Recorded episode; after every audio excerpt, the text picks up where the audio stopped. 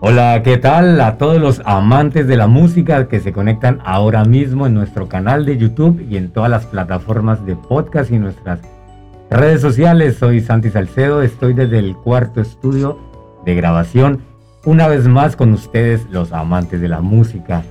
Hoy no tenemos música en vivo, pero igual vamos a hablar de música y de las industrias culturales la historia desde siempre hasta la actualidad y cómo tiene incidencia en nuestra cultura y en la industria. Tenemos nuevamente un amigo de la casa, eh, nuestro abogado de cabecera, el señor José Federico Murillo. José Federico, ¿cómo le decimos? José Federico. Federico. ¿Qué más fue? ¿De bien o qué? Gracias, Santi, por este espacio de nuevo y estar otra vez compartiendo los estudios del cuarto eh, sala de grabación, es eh, asesoría jurídica, es asesoría en imagen, bueno, tiene de todo, es muy completo el, el target de este, de este sitio, ¿no? Exactamente. Y, disponible para todo, ¿no? Para todo tipo de música, ¿no? Con los mejores equipos. Sí, señor, y bueno, la invitación es para que comenten, se suscriban y compartan, como siempre, este video. Federico Abogado, experto en todo el tema de derechos de autor, de industrias culturales, de marketing, bueno Fede, hoy vamos a hablar de industrias culturales, pero antes que nada, para contextualizar, ¿qué es el concepto de la industria cultural?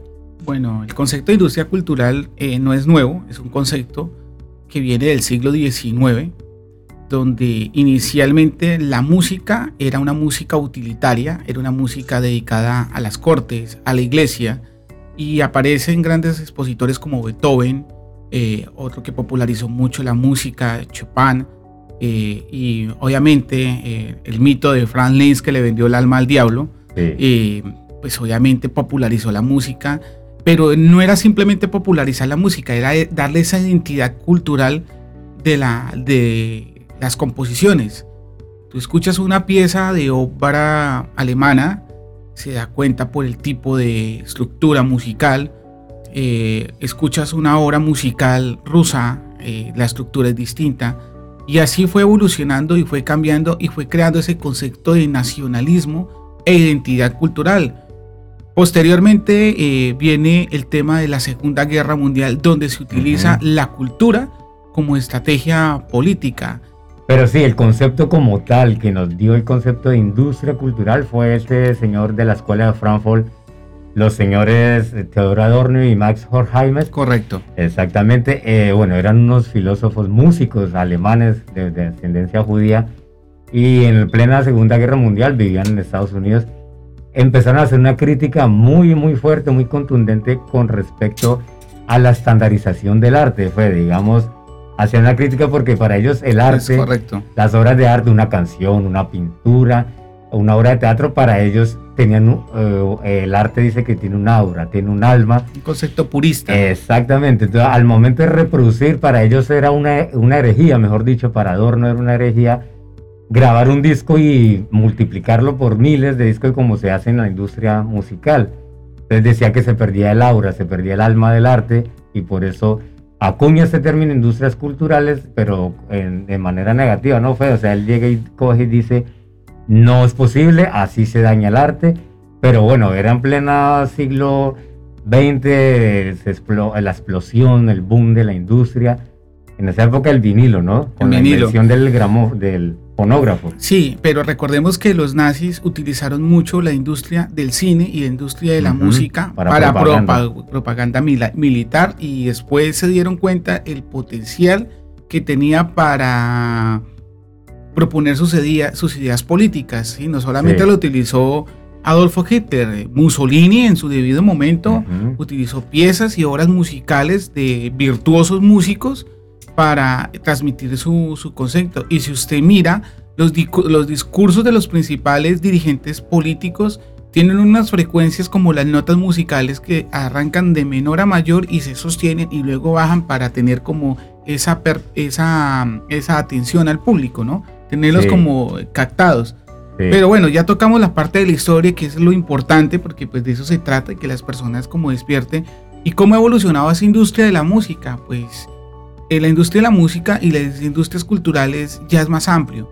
Ya se de industrias culturales a nivel cinematográfico, ya se habla de industria multicultural a nivel de música, ¿cierto? La Ah, televisión, la, la televisión, la radio, con unos, con unos emporios muy grandes, pero las industrias culturales implica esas obras teatrales, esas obras literarias, esas composiciones culturales que pueden llegar a generar grandes dividendos. Y nosotros encontramos ya en Colombia eh, compañías o fundaciones que se apropian de esos, de esos principales eventos. Por decir algo, hablar del Carnaval de Barranquilla, uno no puede Ujú. hablar de la Fundación Carnaval de Barranquilla, donde se le da un concepto más empresarial, a pesar de que es un servicio inmaterial, ¿no? La cultura es un Sí, servicio claro. inmaterial, pero las personas se apropian de esos conceptos y es lo que le da esa identidad cultural a, lo- a los temas. Es que fue, digamos, si hacemos el recuento histórico, eh, bueno, nacieron las grandes disqueras, nacieron las grandes cadenas de televisión, nacieron las grandes productoras de cine, nacieron las grandes empresas de radio, la- los medios editoriales, y lo que sucede todo se vuelve, entró al negocio, a coger el, el- una pieza cultural, una pieza artística como un producto, como un insumo para, para explotarlo. La industria tiene, exacto, la industria tiene dos desarrollos. Una como la identidad y la otra son los medios de difusión. Pero encontramos los medios de difusión tradicionales, radio, prensa, televisión, y ahora vamos a encontrar los medios alternativos o digitales que son más poderosos porque un chico en cualquier momento activa su celular y escucha una pieza musical, escucha eh, una obra de arte, perdón, Sí. ve una obra de arte, discúlpame. Y entonces esa, esa difusión de medios masivos le da esa riqueza cultural, pero en cierta medida, tanta popularización de la música o de la industria cultural también va llevando a que se pierda esa identidad y que seamos permeados por otro tipo de culturas. Por eso es que hay unas leyes muy específicas frente al patrimonio cultural de la nación. Entonces se debe tener cuidado también porque los extremos son malos. Sí, claro. Se, se puede alcanzar a perder la, la identidad de cada, de cada nación. Es lo que hoy en día estamos viendo en la industria cultural. Lo de la teoría que llama la aldea global, que estamos uniformizados cultural e informáticamente en el mundo. Yo ya puedo consumir cultura de Nueva York estando aquí en el Espinal. Pero recordar, Fede, que siempre hay una, una cultura dominante, ¿no? En el siglo XX y en este nuevo siglo eh, lo ha dominado pues la, la- la industria cultural estadounidense, ¿no? Sobre todo con Correcto. el cine. Eh, bueno, eh, hay algo muy importante, como, como la, la industria cultural ya ha perdido como esa, como esa identidad y ya llamamos de industria cultural pasó a ser de la de industria del marketing y del marketing político. La primera campaña de Estados Unidos que se ganó no en las urnas, sino ganó en medios fue la de Barack Obama. El mejor ejemplo en, en en la cual un político o un, ar- un artista, un compositor Sí. o un músico o cantante o pintor puede hacer difusión y puede capturar grandes volúmenes de masa, lo puede hacer por los medios digitales. En el caso de Barack Obama es muy interesante porque él utilizaba, obviamente su discurso cargado con cierta lógica, coherencia, contundencia, exigía movilización en ese momento porque le decía a sus, a sus seguidores, nos vamos a ver en tal lado y vamos a manifestarnos, por decir algo, en el Capitolio de Estados Unidos. Y, y efectivamente la gente iba y eso fue generando como ese movimiento, ¿sí? Entonces yo creo que uno de los mejores exponentes de, de- de ese tipo de, de- marketing y de la industria cultural es Barack Obama y lo llevó a ser presidente. ¿Qué es lo que buscamos aquí con estos espacios? Hombre, ustedes son los mismos gerentes de sus proyectos musicales. ¿sí? Tienen, un, tienen un excelente equipo de trabajo a su disposición. Músicos, compositores, arreglistas, asesores jurídicos, asesores de imagen, ¿sí?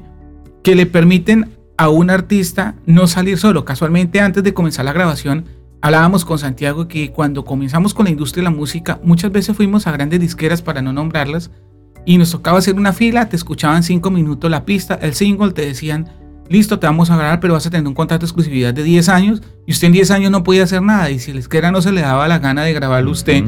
Pues usted perdía todo un trabajo de su vida y todo un equipo y se perdió también mucho talento por eso, porque las bandas se desintegran. Ahora no. Cada Ahora muy es de distinto. Lo suyo. Es, A- ese es ahora- un concepto nuevo, Fede, que se llama. Antes eran o los productores, que eran las grandes disqueras, o los consumidores, que éramos el resto del mundo. Y ahora es el concepto de prosumidores, que somos consumidores y a la vez productores con todas estas herramientas digitales.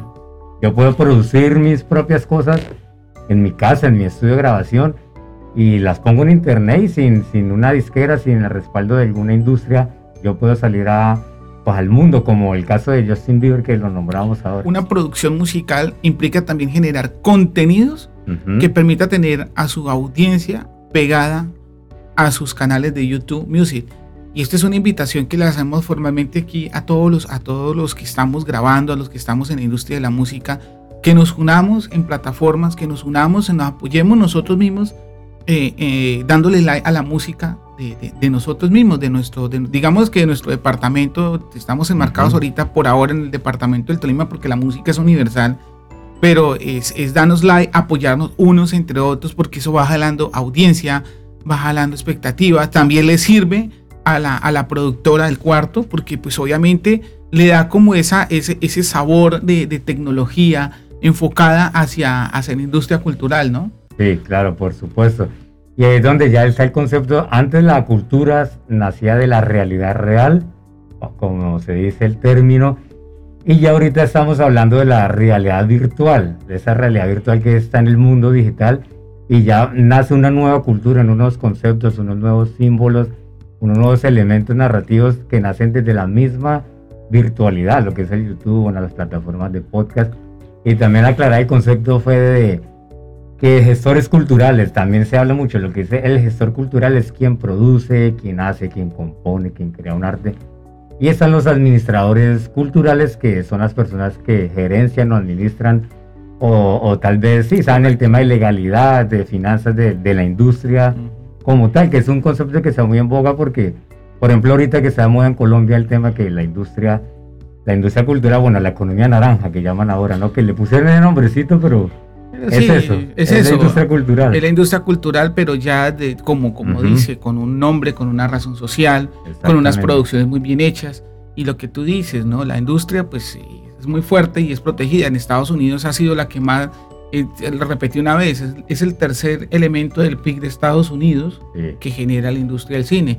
Pero no debemos de olvidar que también la, la industria cultural ha, ha generado eh, explosivos de cultura como el pop art, el por A que nació de ahí, nació de utilizar imágenes icónicas como Marilyn Monroe con estallidos de colores y todo eso.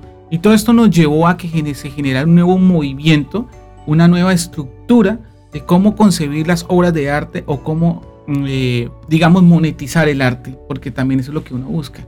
Eh, vivir bien de la industria de la música, de sus pinturas, de su arte, de las composiciones, ¿no? La historia siempre demostró que la música, pues digamos, converge todo, Federico. Recordemos que el cine era mudo, se le puso música, tuvo otra connotación. El, bueno, cuando nació la radio era netamente, digamos, periodística, informativa, pero pues también surgió el radioteatro, todas esas manifestaciones que siempre, siempre, los programas de televisión, siempre está la música, aterrizándolo en el tema colombiano, ya que usted hacía el ejemplo fue del Producto Interno Bruto, hay un aproximado de más o menos en Colombia, la industria cultural, ¿qué porcentaje? Yo creo que, que menos del 1%. Menos del 1%, menos del 1% porque pues mira, si tú vas a crear una industria en Colombia, pues obviamente tiene que sujetarse a la creación o constitución de una sociedad. Y obviamente eso se hace entre la Cámara de Comercio, eso implica unos costos. Eh, inicialmente cuando es primera empresa una, una pequeña empresa, pues obviamente eh, la legislación colombiana, la legislación mercantil ayuda a crear esas industrias, pero de un estudio muy reciente de, revelado por Cámara de Comercio, de cada 10 industrias que se quedan o cámaras de comercio de empresas, solamente 10 sobreviven dos en los, en los dos primeros años. El resto, pues no cumplen su objeto, se liquida. ¿Por qué razón? ¿Se lo comen los impuestos? el tema de la carga tributaria, la carga tributaria y algo muy importante. Hombre, en Colombia estamos consumiendo no nuestra propia cultura, sino estamos llenándonos de culturas eh, de otros países. No quiero desmeritar el trabajo, insisto, de, de, otros géneros musicales, porque pues no quiero tocar ese tema porque es un tema súper sensible, tiene que ser cuidadoso uno. Pero hombre, apoyemos el talento de nosotros, porque es que Detrás de una obra musical hay productores musicales, hay ingenieros de sonido, hay masterización, hay músicos, hay compositores, hay arreglistas. Entonces, eh, lo primero es que tenemos que proteger en nuestra industria, ¿no? Por eso es que Colombia llega al 1%, 2%, póngale 4%, estoy siendo súper exagerado a nivel nacional, ¿sí? Es decir, y muchas veces que personas que hacen compañías de teatro, eh, muy buenas obras, muy buenos actores, pero la gente no los apoya. Y obviamente las grandes compañías de teatro pues están en Bogotá, en Medellín, en Cali y se presentan en los, en los principales auditorios, en el Julio Mario Santo Domingo, eh, bueno, tantos escenarios que hay en Bogotá. Pero ojo, para poder atraer, para poder atraer audiencia, eh, crean obras con actores reconocidos para jalar porque realmente no tendría como mucho, mucho impacto, ¿no? Y los ingenieros, los ingenieros de mercado dicen, lo importante no es tener el producto, es crear primero el consumidor. Uno estudia, estudia el mercado, pero uno estudia al consumidor para saber con qué producto le va a llegar. Así pasa con la música. Uno tiene que mirar a qué audiencia, a qué target, a, qué grupo de personas, si me lo permite redondearlo más, eh, le va a llegar eh, ese tema. Entonces, esa es la realidad de la industria colombiana. Y la, gran, y la gran importancia como mensaje final es realmente es ese, de, consumir el producto colombiano, quien también tenga su talento para producirlo. Aquel cuarto estudio de grabación está para, para el tema de la música, el tema audiovisual también. Y es eso, es para que no se pierda la identidad cultural nacional sin, sin llegar a ser patrioteros ni nada. Y también por mover nuestra propia economía. Pues Federico, de todas maneras, muchas gracias, mi hermano, para usted que también es un amante de la música. Gracias por habernos dado luces aquí hoy. Muchas gracias a, los espacios, a, los micrófonos siempre están abiertos para este servidor y, lo que necesiten sobre el área de derecho, de composición, derechos de autor y todo lo que ya hablábamos, ¿no? De crear industria cultural se necesita siempre un apoyo jurídico y cómo tienen que crear, lo que tienen que hacer, a qué le están apuntando a todos los amantes de la música que estuvieron ahí pendientes y conectados, muchas gracias y como siempre la invitación para que se suscriban, compartan y comenten este video y muchas gracias por estar ahí siempre con el cuarto estudio de grabación, amantes de la música, hasta una próxima oportunidad.